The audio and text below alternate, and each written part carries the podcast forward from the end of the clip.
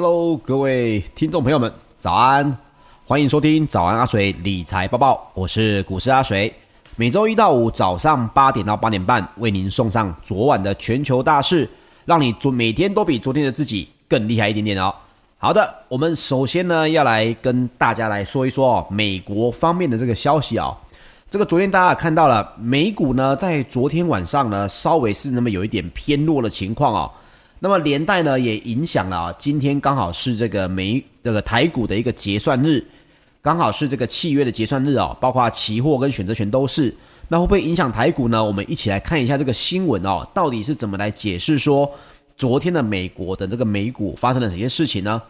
这其实是包括了哦，大家也知道，接下来的数天呢，就有联邦公开市场委员会的这个货币政策会议。诶，奇怪，还没有开哦，也还没有出炉。为什么好像这个美股已经先吓跑了呢？这是因为哦，最新的经济数据显示呢，在五月通膨是加温的时候，零售的销售额哦却忽然的疲软，这就吓坏了不少投资人。所以美国的四大指数呢，在周二六月十五也全面的走低。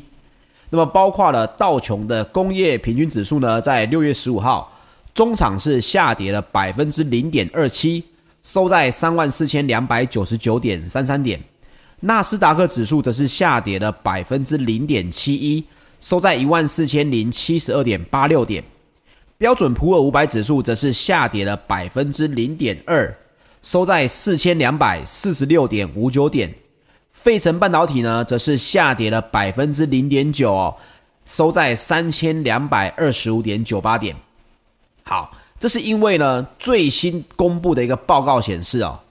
五月生产者物价的终端需求指数比去年同期原本是增加的，增加了百分之六点六，这创下了二零一零年十一月有有这个有记录以来的最大年增幅，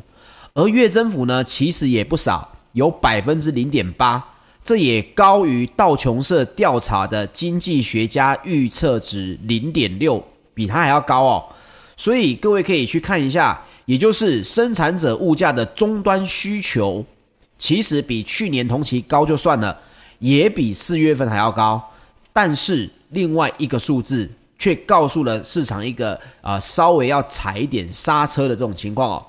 这是因为五月份美国的零售销售额。直接月减了百分之一点三，这个表现呢，略逊于道琼社调查的经济学家的预估值，也就是月减百分之零点七哦，整整多了快要一倍。所以呢，包括路透社也报道，有部分的市场资深的分析师哦，也表示哦，市场对于经济报告出现了一些变化，数据显示呢，经济的复苏稍微趋缓了一些。通膨呢，却持续的加温。他也认为，联准会呢，应该会向市场传达，他们正在考虑削减量化宽松货币政策的讯息，但是距离实际的行动还很远。好，这是美洲资深市场分析师哦，部分的这个意见是这样子。那么各位要来看一下，十五号要来召开为期两天的货币政策会议。那不少人认为，其实 FED 一开始就讲得很清楚了，有可能就是在今年的八月份，这个怀俄明州的 Jackson Hole 的全球央行例行年会来去宣布削减 QE，这是不少人认为的最有可能的情况，并且呢，也会在今年稍晚的时候呢来采取行动，之后有可能再变成考虑升息，但是呢，对于这个后面的动作。市场预估央行应该会等到二零二三年才来动作，所以各位可以看到这个整个市场当中呢，现在是有一点点这么呃类似，就是市场只要一点风吹草动哦，大家就会觉得哇，好像我现在应该要趁着高点要来卖了。但是其实市场有这样的反应反而是最好的。我个人最担心的是市场对于未来非常的看好，认为未来呢没有任何的风险存在。各位可以去看一下，历来开始大崩盘前，大概呢都是会有这样的讯息出现哦，就是告诉你整个股市呢没有什么可见的这个意外要发生，就是这种情况下，反而会让股市急剧的消减这种涨幅哦。所以目前呢，大家看到数据之后，有那么一点害怕，有那么一点对于市场的这个震荡呢，是感觉到忧心的。我个人反而认为，短线上面是好的哦。那么也包括了市场观察的报道哦，贝莱德的每周 iShare 的投资策略长哦，这个层级还蛮高的哦，是贝莱德基金的每周 iShare 的投资策略长。在十五号呢，他也接受了专访的时候，也表示，通膨大概会比过去十年还要再略高一些。虽然近来部分上升的物价呢，仅是暂时的，主要跟经济重启有关，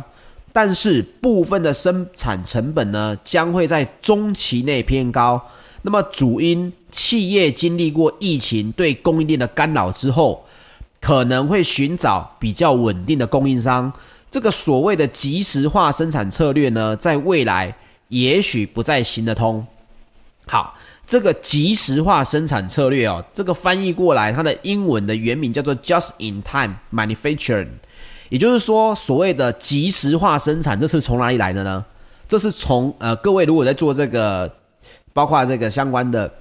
产业的话，应该都有听过丰田式生产 Toyota 位哦。也有俗称这个所谓的后拉式生产，也有人说所谓的即时性生产，但是这个不用讲的太复杂，简单来说就是以往哦，各位可以想象，如果今天呢，我们是在做一个呃，假设是书桌的人厂商好了，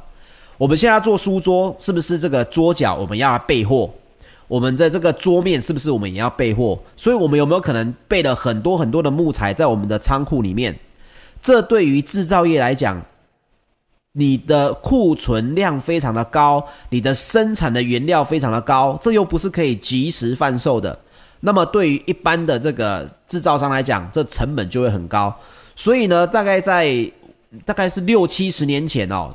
丰田也就是 Toyota 开始生产这个汽车之后，他们开始在修改内部的这种生产流程啊，因为汽车的生产它本身需要很多的零件。而且呢，这些东西会占着它的成本非常的高。那么，贝莱德的投资策略长的意思就是说，因为现在已经不是所谓的你可以接近所谓的零库存了。诶，我要矿，我要这个钢材，我跟供应商叫就好了嘛。我要木材，我跟他叫就好了嘛。现在不是这样子啊。现以前呢，你叫个货，搞不好早上叫，下午就到了；或者呢，我今天叫，我明天就到了。可是现在货运。包括各个运输都是属于非常非常的巅峰，所以即时化的生产策略对于他们来讲，现在可能大家会觉得，我宁可找什么？我宁可找一个我供货会比较及时的，可是价格比较高的，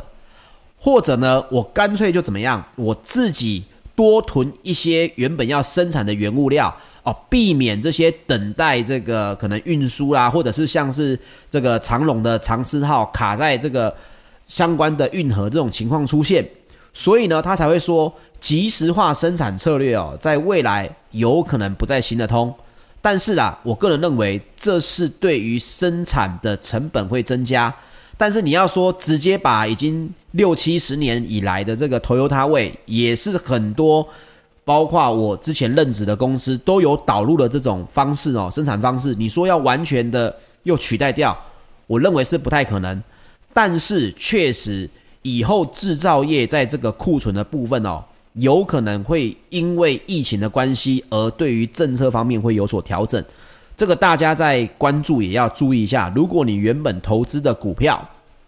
本身对于库存，尤其是原料的库存，它的这个成本哦，就非常的敏感啊！我只要原物料的成本呢，只要稍微的增加一些，我的这个利润就很容易被侵蚀掉。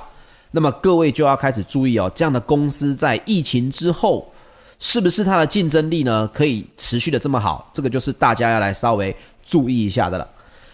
好了，那么针对了这个 FOMC 的会议哦，这个贝莱德的策略长也说了，他会观察 FED 是否讨论在削减 QE。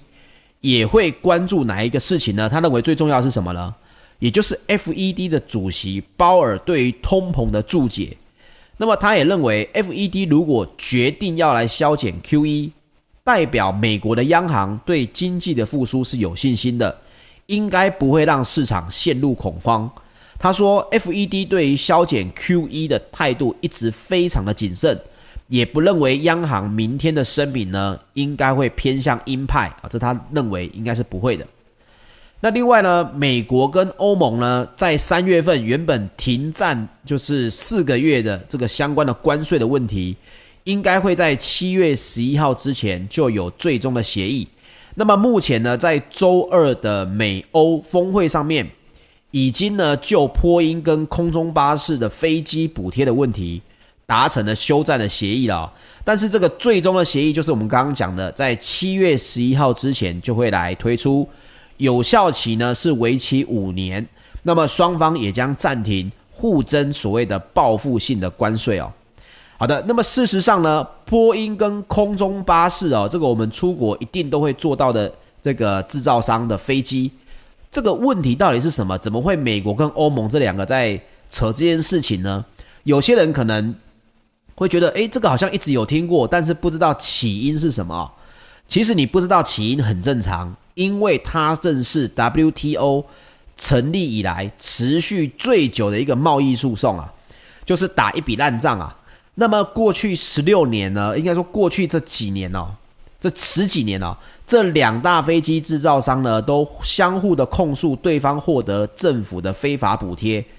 所以呢，就会造成全球的航太市场呢面临削价啊、恶性竞争这一些。那么这个事情到底是怎样呢？阿水花一点时间跟大家说哦，主要是哦，空中巴士呢，它并不是美国的公司哦。空中巴士呢，它成立以来啊，欧洲的法国、德国、英国还有西班牙这四国政府哦，就用这个有一个叫做“幼稚产业论”哦，这个论点我没有时间跟大家来分享，但是他就是用这个论点，他说呢，我就要对空中巴士来提供数项的补贴。那么大家都知道，其实民用的航空器哦，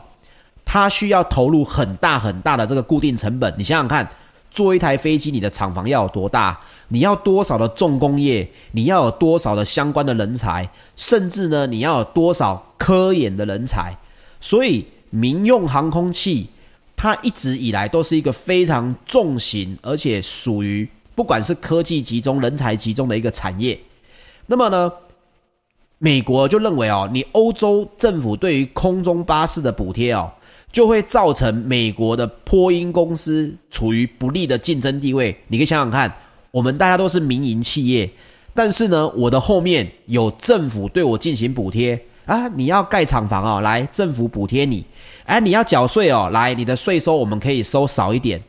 所以，包括这些很优势的这些补贴呢，美国就认为，那你就是在搞我的波音哦。好，你可以护你的马，我呃，你可以护你的狗，我也可以护我的马嘛。所以他就对于波音公司直接抵补贴，好，补贴还不足，他们互相呢就开始说，你要这样搞是不是？你确定吗？然后美国就说，那不然你要怎么样？于是呢，这两边呢就开始对于对方的这些进口的商品哦，来做这个惩罚性的关税啊，比如说像是葡萄酒啦、行李箱啦、相关的这些呃橄榄油啦。你要进来，我就对你加课这个很严重的关税，让你的这个成本呢变得很高，有点类似哦。呃，讲难听一点，这个小孩子打架都是在抓头发，两国打架就干嘛？就是在互克关税嘛。那么再严重一点，撕破脸就怎么样？就是直接制裁了嘛，就像是伊朗跟美国这样子。好，所以这件事情其实欧盟呢后来就到 WTO 去跟这个美国吵了非常的久。这件事情到今年，哎，应该说去年。去年就开始有这个部分的声音说，好，那这件事情好像是有可能落幕了。那到了三月份的时候呢，真的就出现了一个协议，说我们先停战啊。那我们美国呢，就先先对英国的部分的商品就不进行这个所谓的关税的问题了。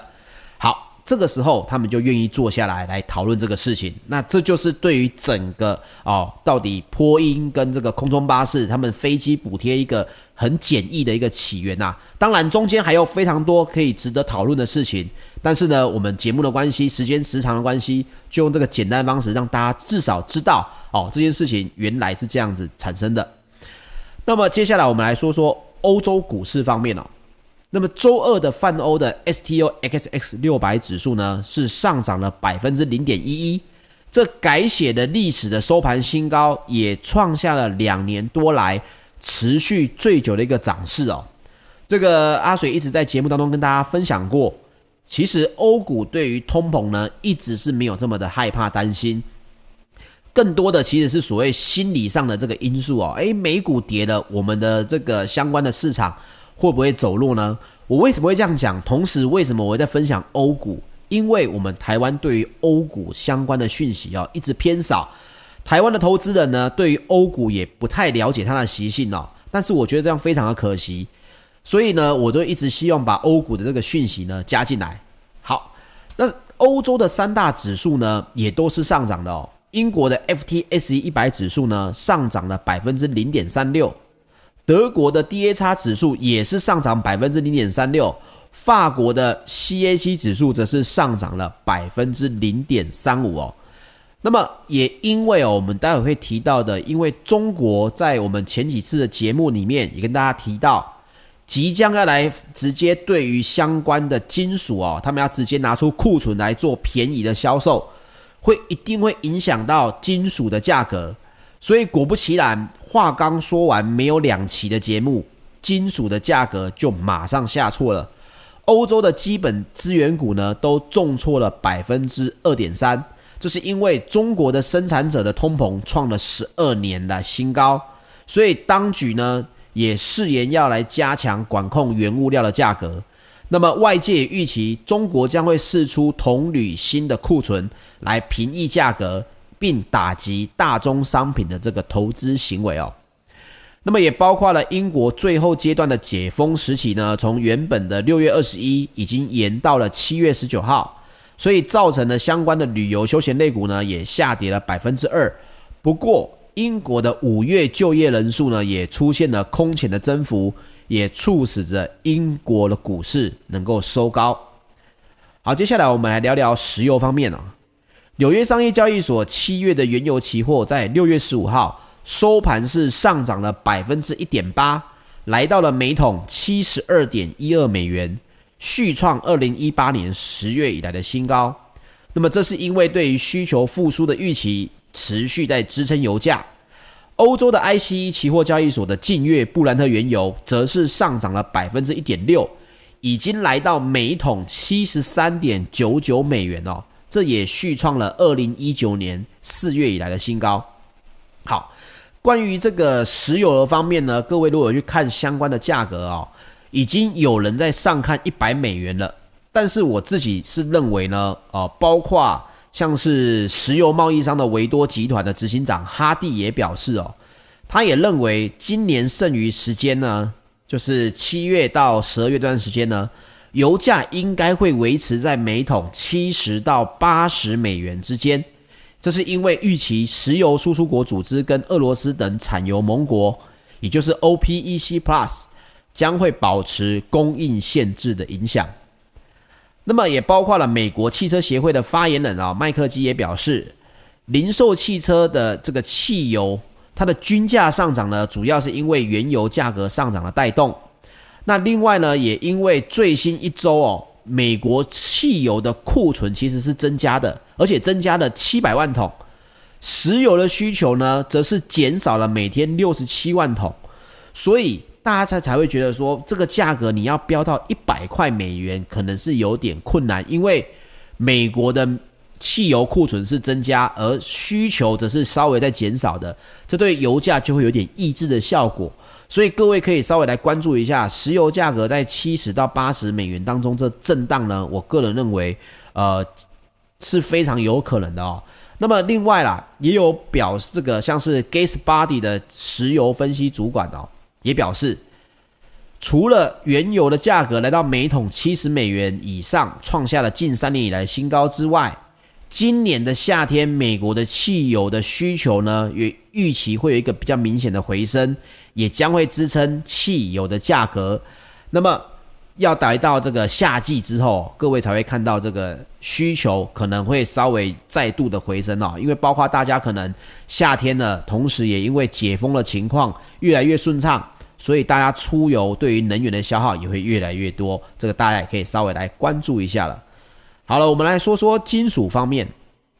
伦敦金属交易所在三个月的基本金属期货在六月十五号是全面的下跌，铜价呢下跌了超过百分之四，也创下了七周以来的新低。这个我们之前的节目跟大家来分享过，这是因为中国大陆其实已经积极的要来采取抑制商品价格，同同时呢，市场也担忧主要国家的央行在通膨的压力下。将会收紧货币政策的影响，这两个最主要的原因呢，让铜呢的期货下跌了百分之四点三，来到每吨九千五百四十美元。这个我们在昨天还是前天的节目跟大家来分享过，其实这并不是新闻了。中国的国储局其实计划要来出售储备的铜、铝跟锌，抛除的对象呢就是下游的终端企业。这什么意思？就是说。当你要向外购买，你是这个铜的相关的生产的，比如说你是电线电缆的公司啊，你现在你是生产者嘛，所以你在生产，你跟外面叫这个铜呢，非常的贵。那现在中国的国储局呢，要来抛接，你跟我讲你要什么样的品相，你要什么样的品质，你要什么样的品种的这些铜矿、铝矿跟锌，那么我来照这个比较低的这个价格呢，来卖给你。所以也包括到二零二一年底哦，记得哦，这个数字是来到二零二一年底哦，投放的时间是每个月的月底，持续到二零二一年底哦。中国的国储局都会来出售储备的铜、铝还有锌哦，这是因为他们上周就已经重申要来加强对大宗商品的这个监管。好的，另外呢，也包括了第二大的同产国秘鲁的大选哦。他们最新的计票结果呢，在已经完成统计的百分之九十九点六的选票当中，社会主义的候选人就是佩德罗卡斯蒂略哦，以六万票左右，大概就是百分之零点三四四的这个差距哦。你想想看啊，总统大选只领先了六万票，这是非常少的。所以呢，领先他的对手也就是前总统的藤森，他的女儿哦。那么秘鲁的大选呢，就因此陷入了一个情况，就是这个选输的也还没有被宣布选输，但是他已经出来说这个投票呢有作弊。好，对于铜价的影响，还有相关的国际的矿业影响呢，各位可以来听听看这个专家的说法哦。专家指出，无论是哪一方胜出哦，都还要跟对手以及另外的十个党派来进行冗长的立法协商。才能厘清秘鲁未来的矿业政策。那么目前呢，这两位候选人呢，就其实就是两大党，但是也都没有绝对的多数优势。这个整个矿业的出口哦，占了秘鲁的出口总量有六成的比重。除了铜之外，还有什么也影响全球？秘鲁同时也是金银迁徙的一个重要的生产国，所以。这一个消息对于这个相关的矿业呢，它的价格的影响是属于震荡型的，而中国的这个出售储备铜的这个政策呢，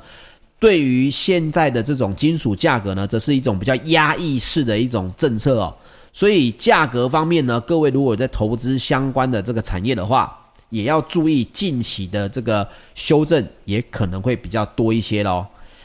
那么接下来我们来聊聊贵金属方面。纽约商品期货交易所，在八月的黄金期货，六月十五号收盘是下跌了百分之零点五，来到每盎司一千八百五十六点四美元，创下了一个月以来的新低。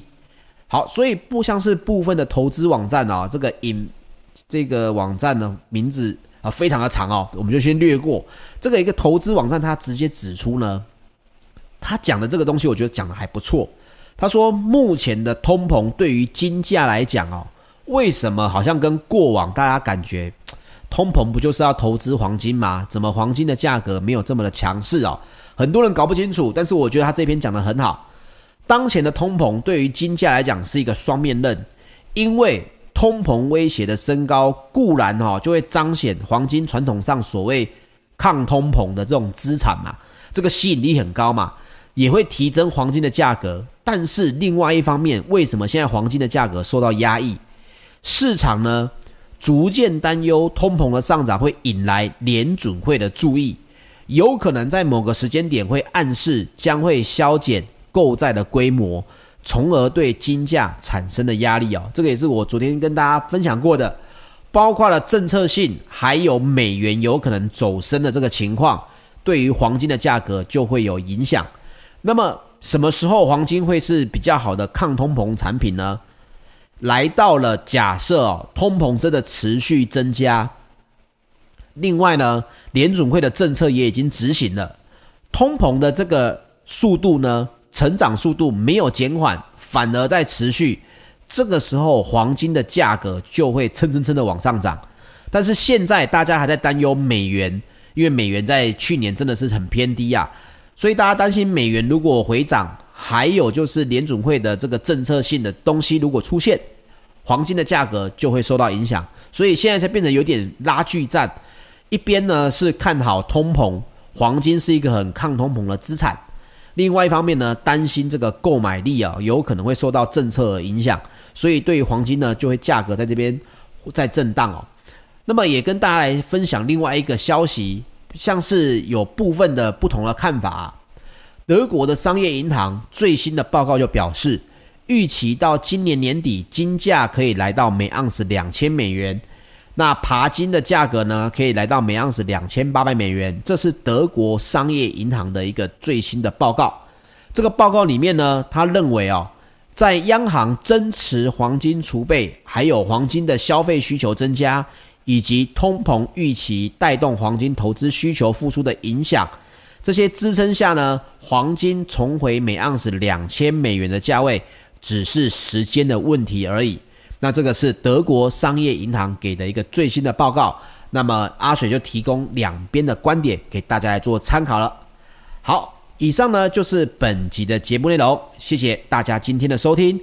那么，请记得帮我订阅我的 YouTube 频道，同时打开小铃铛。如果喜欢我们的节目，请记得帮我们按赞或者留言支持，谢谢大家。我们明天早上八点再见喽，大家拜拜。